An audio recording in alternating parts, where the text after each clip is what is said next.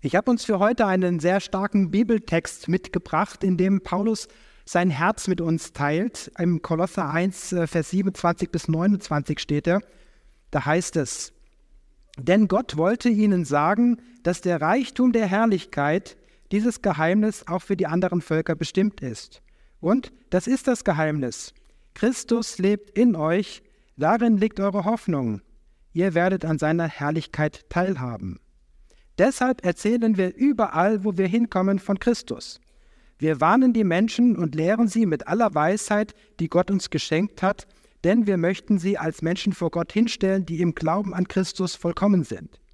Für dieses Ziel setze ich mich mit meiner ganzen Kraft ein, indem ich mich auf die mächtige Kraft von Christus verlasse, die in mir wirkt. Ein sehr genialer Text. Ich habe eine Stelle gelb markiert. Ihr kennt die vielleicht so auch aus der Luther-Übersetzung. Da heißt es Christus in euch, Christus in uns, die Hoffnung der Herrlichkeit. Letzte Woche hat ja Stefan Vater gepredigt und hat dabei einen Vergleich gebracht von einem Adler und einem Schwein. Und ähm, das Ziel ist es natürlich, sich an dem Adler zu orientieren. Und da gibt es die schöne Bibelstelle im Jesaja, wo es heißt, die auf den Herrn vertrauen, werden auffahren mit Flügeln wie Adler. Aber ich möchte heute äh, diesem Bild des Adlers nochmal einen, den Inhalt nochmal stärken, weil ich glaube, dieses Christus in uns, das ist genau das, worum es geht, dass wir in der Kraft von Jesus leben, dass wir von ihm Orientierung empfangen und dabei seine Fülle erleben. Und Paulus setzt sich genau dafür ein, dass die Menschen Jesus einmal kennenlernen, die ihn noch nicht kennen. Also wenn du heute Morgen hier bist und sagst, ja Gott kenne ich schon, der ist schon irgendwie um mich herum, aber er ist noch nicht in dir, dann ist es eine herzliche Einladung zu beten, Herr Jesus Christus, komm du in mein Leben rein, dass ich diesen Christus in mir erleben kann. Aber Paulus setzte sich auch dafür ein, dass die Menschen in Korinth, in Galatien, in Philippi und wo sie alle waren, die schon an Jesus glaubten, dass die das verstehen, dass Christus in ihnen ist. Also er hat sozusagen darum gerungen, dass die Adler anfangen zu fliegen. Ich habe dieser Predigt heute Morgen ein, eine Überschrift gegeben, ein Thema gegeben, nämlich Wecke den Adler. Wecke den Adler.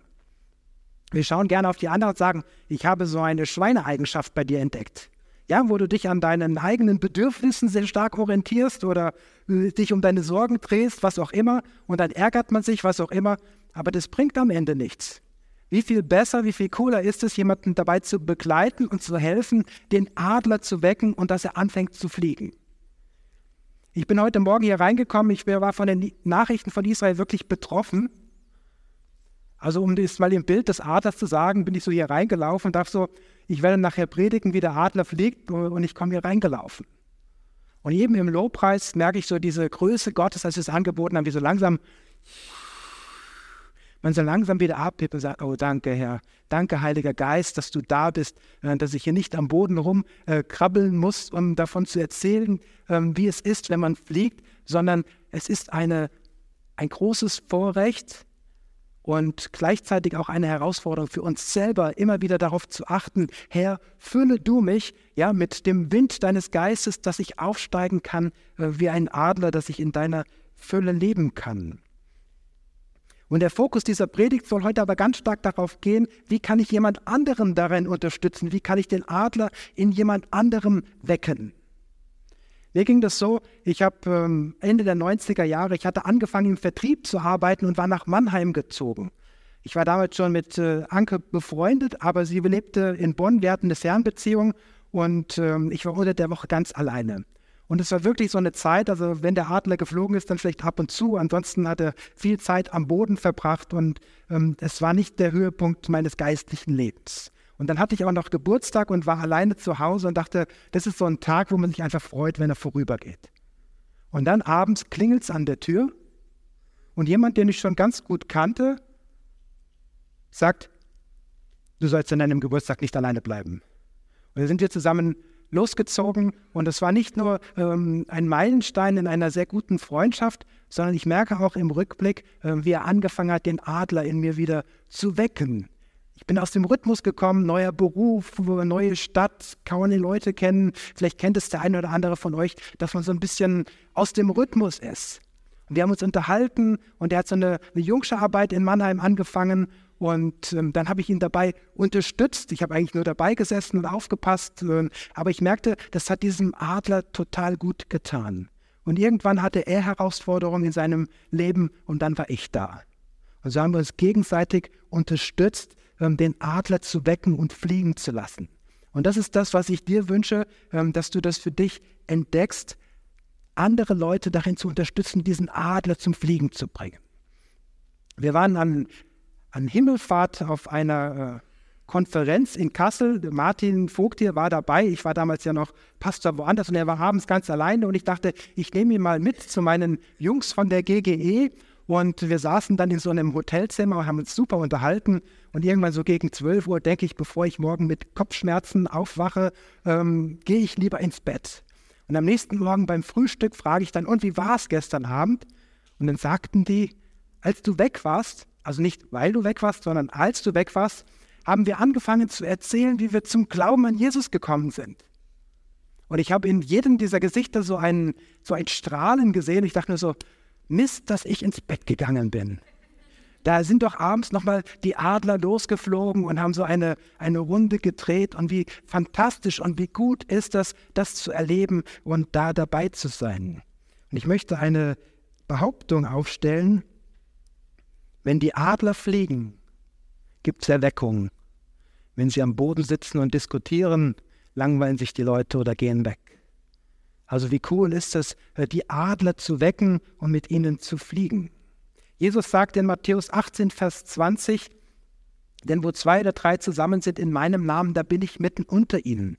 Und ich bin davon überzeugt, ähm, dass das eine Verheißung ist, in der Jesus sagt, wenn ihr zu zweit oder zu dritt zusammen seid, dann passiert mehr, als wenn du alleine betest. Denn der Christus in mir verbindet sich mit dem Christus in dir und dann passiert etwas. Wenn du einen Wassertropfen siehst und an dem schüttelst, dann wackelt der. Wenn du ein Meer hast mit ganz vielen Wassertropfen und ein Wind reingeht, dann gibt es Wellen, da kann es sogar Sturm geben.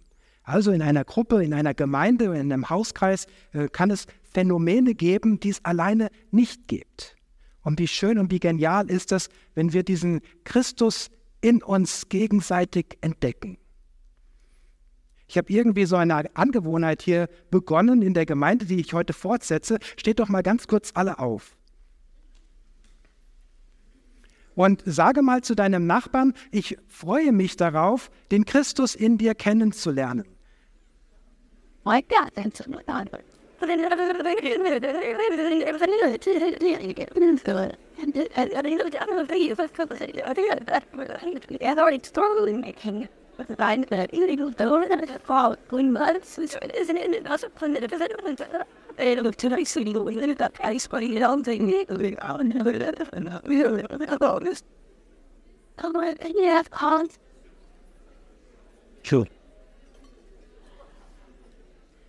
Es kann sein, dass du festgestellt hast, oh, Christus in mir. Ich glaube, ich habe Christus noch gar nicht in mir. Christus ist eher neben mir. Ich finde ihn cool. Ich mag es, Lieder zu singen. Das ist richtig schön. Dann ist heute ein guter Tag zu sagen, Herr Jesus, komm du in mein Leben. Also nicht Christus neben mir, Christus um mich herum, sondern Christus in mir ist das Geheimnis der Herrlichkeit. Also die Adler fliegen mit Christus in mir. Wenn man ein Flugzeug sieht von außen, das fliegt wunderbar. Aber wenn du mitfliegen willst, musst du reingehen, dann musst du einsteigen und ihn einladen. Ich weiß, dass man jetzt ganz viele Richtungen einschlagen kann und so eine Predigt zu predigen. Ich möchte einen Fokus darauf setzen, damit du den Christus im anderen erkennst, geht es darum, ab und zu mal die Scheibe zu putzen. Denn äh, wenn auf meiner Scheibe Kratzer sind oder zu viel Dreck, also meine Lesebrillen sehen immer aus nicht so toll, ähm, dann muss ich ab und zu mal putzen, um klar zu sehen. Und lass uns heute Morgen mal ähm, diese geistliche Brille putzen, damit wir den Christus im anderen gut erkennen können. Denn wenn Christus im anderen drin ist, muss man ihn irgendwie erkennen können. Und lass uns mal von der Hypothese ausgehen, dass es nicht nur an dem anderen liegt, wenn man ihn nicht erkennt. Zu sagen, er ist ja gerade in seinem Schweinemodus da, der ist irgendwie nicht am Fliegen, äh, dann kann ich den Christus nicht erkennen. Es kann auch an dir liegen. Es kann auch an mir liegen. Und wie gut ist es, da mal aufzupassen. Und ich möchte uns drei Herausforderungen schildern, die Paulus und Barnabas erlebt haben. Einmal, da waren sie auf der ersten Missionsreise, Apostelgeschichte 14. Und ähm, da heißt es, da rief Paulus ihm mit lauter Stimme zu, der war am Predigen, steh auf, und der Mann sprang auf die Füße und fing an, umherzugehen. Als die vielen Zuhörer sahen, was Paulus getan hatte, riefen sie auf Lykaonisch, also die waren in Lykaonien, in Kleinasien, irgendwo so Richtung Türkei. Diese Männer sind Götter in Menschengestalt.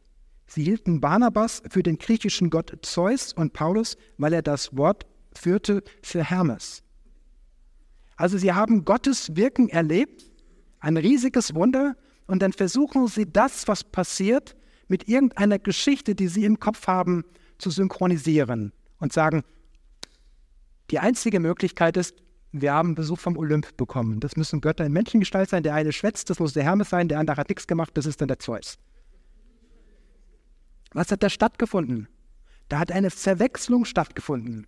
Ja, die haben wie mit so einem Beamer auf die beiden etwas drauf projiziert, was sie überhaupt nicht waren. Und wenn ihr die Geschichte lest, werdet ihr feststellen, äh, wie Paulus und Barnabas darum ringen, dass sie sagen, wir sind nur Menschen. Ihr sollt an den Gott glauben, der Himmel und Erde geschaffen hat.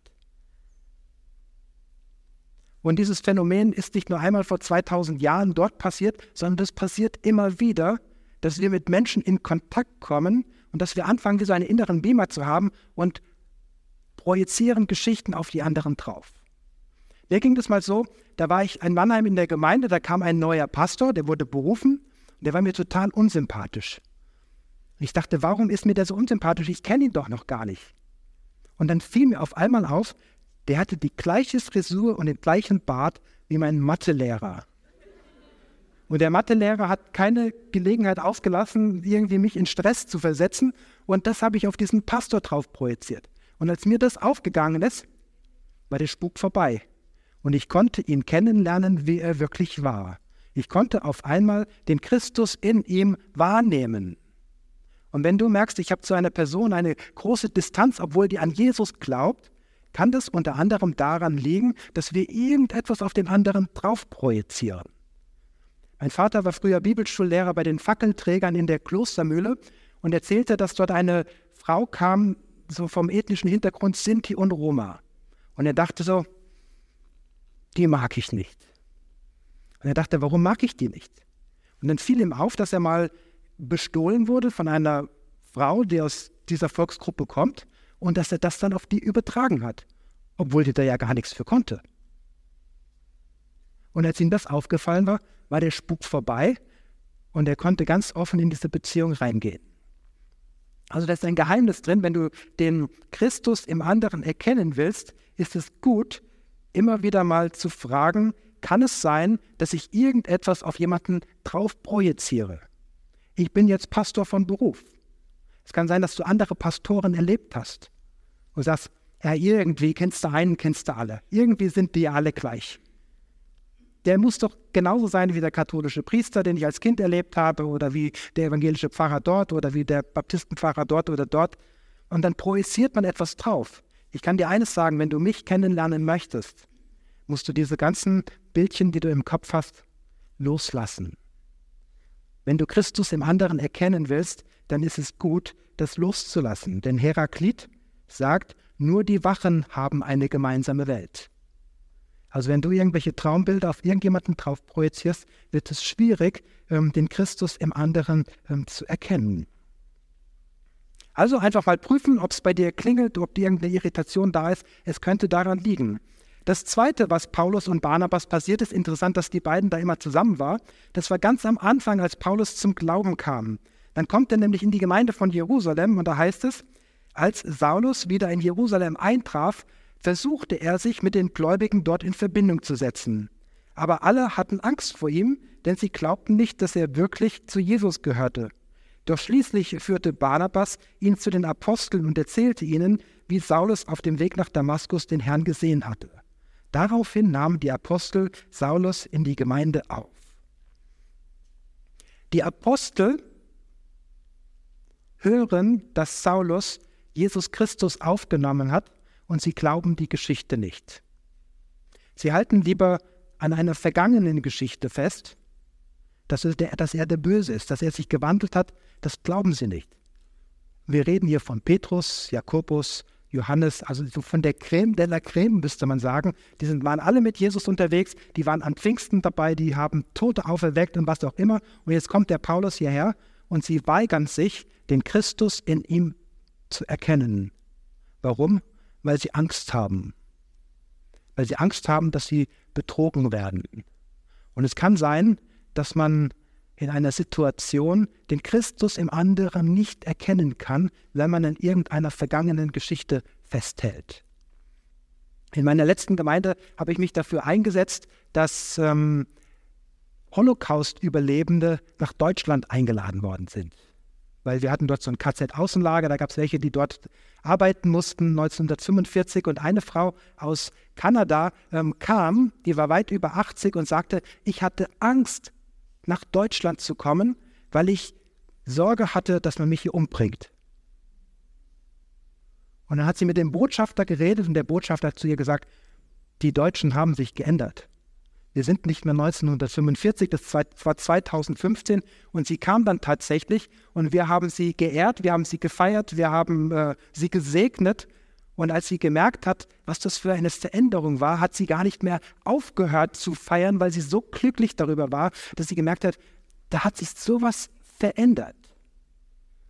Und ich bin davon überzeugt, wenn du mit jemandem in Kontakt bist, wie gut es ist, den Christus im anderen zu erkennen und an mancher Stelle auch mal eine alte Geschichte loszulassen, zu sagen, ich wage einmal heute neu auf den anderen zuzugehen. Das betrifft übrigens auch Kinder, die in Gemeinden groß werden. Wenn du jemanden kennst, der mit drei, vier Jahren hier rumgeflitzt ist und ist jetzt vielleicht 16, 17, 18, 19 und du sagst, ich kenne noch den kleinen Jungen. Das ist ein Grund, warum Kinder Gemeinden verlassen, weil sie in Gemeinden nicht groß werden können.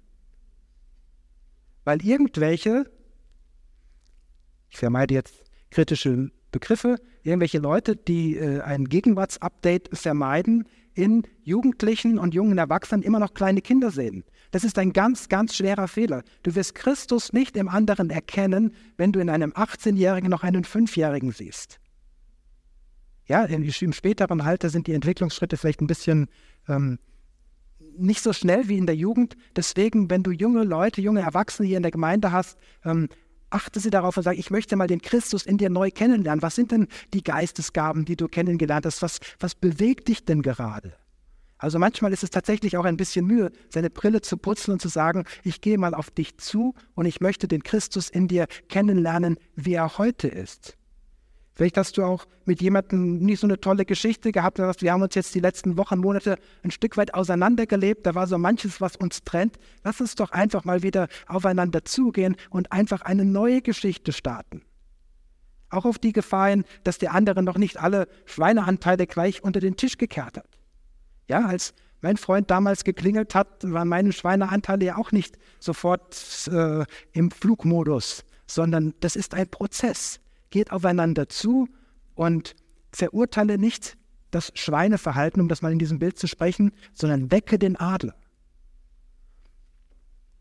Um da mal den Goethe zu zitieren, der sagte, wir sollen die Leute nicht so behandeln, wie sie sind, sondern wie sie sein können. Das heißt, behandelt die Menschen so, als wäre Christus in ihnen schon voll am Wirken. Behandle sie mit der Liebe, mit der Hingabe, nimm sie mit rein ins Gebet und mach dann nicht so ein Ranking, das ist so ein Christ, den, sondern nimm sie mit rein, sieh Christus in den anderen. Gib da ruhig mal einen Vertrauensvorschuss und ähm, lass dich überraschen. Weil wie cool ist das, wenn die Adler anfangen zu fliegen, dann gibt es Erweckungen. Wenn die Adler anfangen zu fliegen und das Leute sehen, sagen, das möchte ich auch. So ein Leben in Jesus, so eine Fülle im Geist, das ist attraktiv. Wenn die Adler alle am Boden sitzen und diskutieren, an den Schweinetrögen und sich streiten, dann laufen die Leute weg. Ich glaube, dass wir auch Adler sind, wenn wir am Boden sitzen. Aber wir sind halt Adler, die nicht in ihrer Bestimmung sind, sondern unsere Bestimmung ist es, mit dem Herrn ähm, im Heiligen Geist unterwegs zu sein. Noch ein drittes und abschließendes Phänomen, das übrigens auch Paulus und Barnabas erlebt haben, also die haben einiges zusammen erlebt, das finden wir in der Apostelgeschichte 15. Die machen sich nämlich gerade auf den Weg zur zweiten Missionsreise und da sagt Paulus, lasst uns zurückkehren und die Brüder besuchen in jeder Stadt, in der wir das Wort des Herrn verkündigt haben, und sehen, wie es ihnen geht. Barnabas wollte aber auch Johannes mit dem Beinamen Markus mitnehmen. Paulus aber hielt es für richtig, den nicht mitzunehmen, der aus Pamphylien vor ihnen gewichen und nicht mit ihnen gegangen war zu dem Werk. Es entstand nun eine Erbitterung. Also das dritte Phänomen, was uns daran hindert, mit anderen Christen im Kontakt zu sein und den Christus in ihnen zu sehen ist, wenn wir in Konflikte geraten. Denn wenn wir in Konflikte geraten, passiert etwas in uns, dass es schwierig wird, in dem anderen Christus zu entdecken. Was ich bei biblischen Übersetzungen manchmal schade finde, ist, wie äh, nüchtern und manchmal etwas äh, freundlich sie versuchen, äh, etwas zu beschreiben.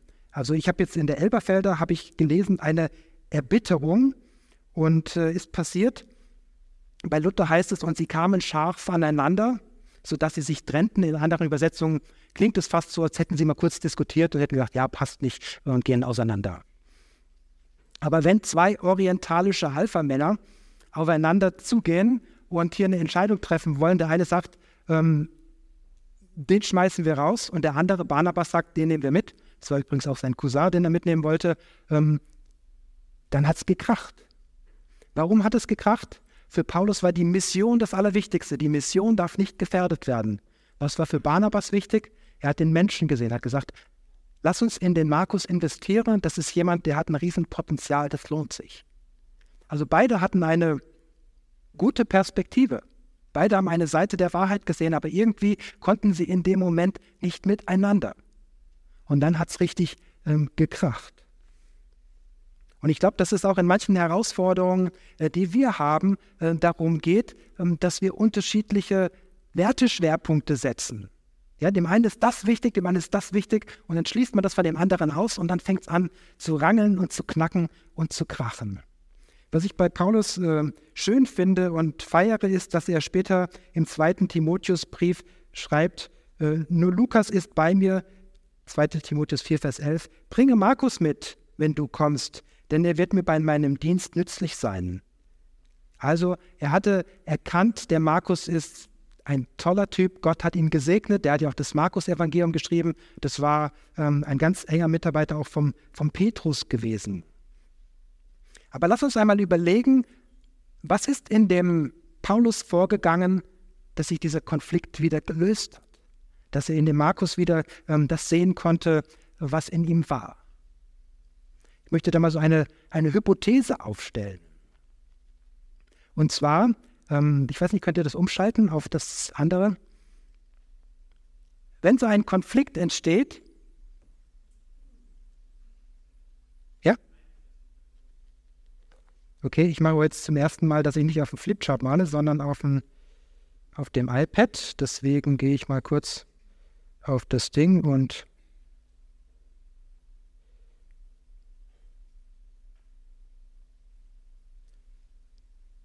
Geht's? Wenn nicht, sollte mal jemand von euch kurz vorkommen, weil dieser grafische Aspekt ist nicht schlecht. Haha, sehr gut. Dann kommt ein Reiz, ein Konflikt, den nehmen wir nicht mit. Und bei Barnabas, boah, das ist mein Cousin, das ist, das ist jemand, den ich liebe, das ist jemand, in dem ich so viel sehe, den müssen wir mitnehmen. Und dieser Reiz verursacht den Konflikt und dann gibt es die Möglichkeit, ähm, wie man reagiert. Und eine sehr weit verbreitete mögliche Reaktion ist Angriff,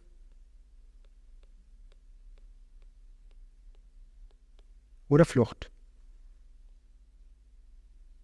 Das ist ein gängiges Konfliktmuster, dass wir merken, wenn so eine Irritation kommt, entweder ich gehe voll drauf oder ich ziehe mich zurück ist auch das Schnellste, was passiert, wenn ich in irgendeinen Konflikt komme. Das ist immer das Erste, was da ist. zuschlagen oder abhauen. Also erkenne ich mich selber, ich bin gestern mit dem Fahrrad gefahren, dann hupt mich irgend so einer an, ich denke so, ja, also man merkt es so richtig, woran liegt das? Das ist durch Hormone gesteuert. Adrenalin, Adrenalin, Adrenalin ist sofort da. Ja, das gibt ja die Schrecksekunde, also unser Gehirn, bis das Gehirn anfängt, den ersten Gedanken zu denken, also 20 Mal schneller sind die Hormone da und machen. Und Gott hat, äh, ich finde, die Schöpfung sehr, ähm, wir sagen auch sehr ähm, effizient aufgebaut. Also es gibt Teile unseres Gehirns, äh, die man im Tierreich auch findet. Gerade dieses Instinktverhalten, Angriff oder Flucht, ähm, das ist im Tierreich auch verbreitet. Gott hat uns noch wunderbare Teile des Gehirns gegeben, mit denen wir logisch denken können, was auch immer, das haben die Tiere alle nicht. Aber dieser Teil des Gehirns ist tatsächlich mal, bauähnlich wie im Tierreich. Das bedeutet, wenn du im Konfliktverhalten dich auf Angriff und Flucht konzentrierst, dann arbeitest du ohne Verstand, sondern nur auf Hormonbasis, wie die Tiere. Und es wäre schade, weil Gott dir so einen wunderbaren Verstand gegeben hat, mit dem kann man noch viel mehr anfangen. Und stell dir vor, Paulus und Barnabas geraten hart aneinander und dann ist man genau auf diesem Angriff, Flucht, Ding. Aber wie kommt man da raus? Was ist deine Methode, um da rauszukommen, um vielleicht den Christus im anderen zu entdecken, obwohl du einen Konflikt mit ihm hast? Beziehungsabbruch oder Verurteilung, das sind so die gängigen Muster. Da ist oft der Verstand nur Dekoration, weil man begründet dann irgendwelche Gefühle, die man hat, total intellektuell. Also ich kann das total gut, ja, wenn ich irgendwo äh, was vermeiden will, dann erkläre ich das weit, warum das so ist und am Ende ist das einfach nur Angst dann wird die Bibel auch nur zur Dekoration. Dann, dann fängt man an, geistlich zu argumentieren, aber am Ende geht es nur darum, äh, ich will meine Sache ähm, durchkriegen. Ich habe mal ähm, etwas von Viktor Frankl gelesen, der hat die Logotherapie erfunden und äh, der hat eine Entdeckung gemacht, nämlich, dass es zwischen dem Reiz und der Reaktion einen Zwischenraum gibt. Und in diesem Zwischenraum können wir unsere Werte reflektieren. Also wenn Jesus sagt, wenn dich jemand auf die linke Backe schlägt, so geht es auf die linke Backe, ne? dann halt ihm die andere auch hin. Was sagt er damit? Die normale Reaktion wäre Angriff, zurückschlagen oder abhauen. Aber die andere Backe hinhalten, das ist eine souveräne Reaktion im Willen Gottes nach Werten. Das bedeutet, Jesus hatte dieses Modell, das der Viktor Frankl, der übrigens äh, Jude war, äh, entdeckt hat, schon 2000 Jahre vorher gelehrt.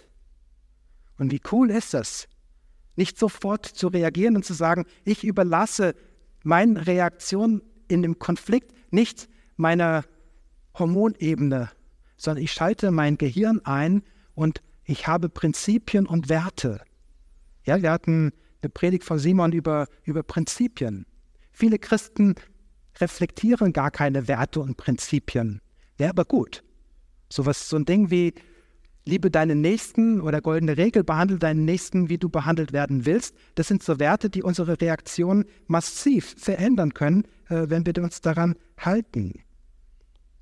Und ähm, wie genial ist das, ähm, wenn wir uns vom Geist Gottes leiten lassen, dann sind wir nämlich nicht nur ähm, mit irgendwelchen menschlichen Werten unterwegs, sondern wir können unser Verhalten am Wort Gottes prüfen und wir können auch in der Kraft Gottes reagieren. Es gibt ein ganz krasses Beispiel von Corrie ten Boom, die im KZ gesessen hat und ähm, mit ihrer Schwester, ihre Schwester ist dort ums Leben gekommen und ähm, später ist sie als Evangelistin rumgereist, hat erzählt von der Liebe Gottes und plötzlich steht ihr KZ-Aufseher vor ihr und sagt, ich bin zum Glauben an Jesus gekommen, ich würde gern da um Vergebung bitten und äh, den Kontakt aufnehmen und sie sagte nur so, oh, ja, so der wagt sich hierher. Sie war völlig in diesem Angriff-Fluchtding, weil es einfach die natürliche Reaktion ist sagte Gott, wie soll ich da reagieren? Ja, sie ist dann in den inneren Dialog mit Gott gegangen. Ja? Und das ist das Schöne, Weil dann fängt plötzlich der Adler an, sich abzustoßen und sagt, Heiliger Geist, wenn du jetzt nicht trägst, falle ich gleich wieder auf die Nase. Sie sagt, Gott, hilf mir. Und Gott hat ihr Liebe geschenkt für den und sagt, die war vorher wie, wie eingefroren und plötzlich konnte sie ihm die Hand geben, sie konnte ihm in die Augen schauen und konnte ihm ähm, Gottes Liebe gegenüber bezeugen. Wie genial ist das, ähm, wenn wir uns nicht von Angriff und Flucht treiben lassen, sondern wenn wir auf unsere Werte achten können oder sogar, und ich glaube, das da oben ist dann die Adlerebene, wenn wir sagen, ich prüfe mein Denken am Wort Gottes und mein Verhalten kommt aus der Kraft des Heiligen Geistes, dann werden wir erleben, äh, wie Gott uns führt und äh, wie wir auch anderen Menschen Christus in ihnen entdecken können. Und das Ziel ist es, bei anderen den Adler zum Fliegen zu bringen. Ja, manchmal geht es durch eine Ermahnung, manchmal geht es durch eine Ermutigung. Ganz viel spielt auch eine Rolle, dass wir für Menschen beten und zu merken, wie sie langsam frei werden und Christus in sich entdecken. Und das wünsche ich dir, ähm, dass du heute deine Scheiben so ein bisschen geputzt hast und merkst, ich habe wieder Lust daran, den Christus im anderen zu entdecken. Fang doch mal an, so ein Gespräch beim Mittagessen und sage, hey, wie hast du Jesus kennengelernt? Vielleicht hast du das noch nie erfahren oder irgendwas anderes. Und Stufe 2, geh mal auf jemanden zu, wo du so ein bisschen eine Distanz fühlst und sagst, ist doch egal, lass uns trotzdem Kontakt aufnehmen und miteinander die Adler fliegen lassen. Oder Stufe 3, geh vielleicht sogar auf jemanden zu, wo du sagst, äh, das passt gerade gar nicht so.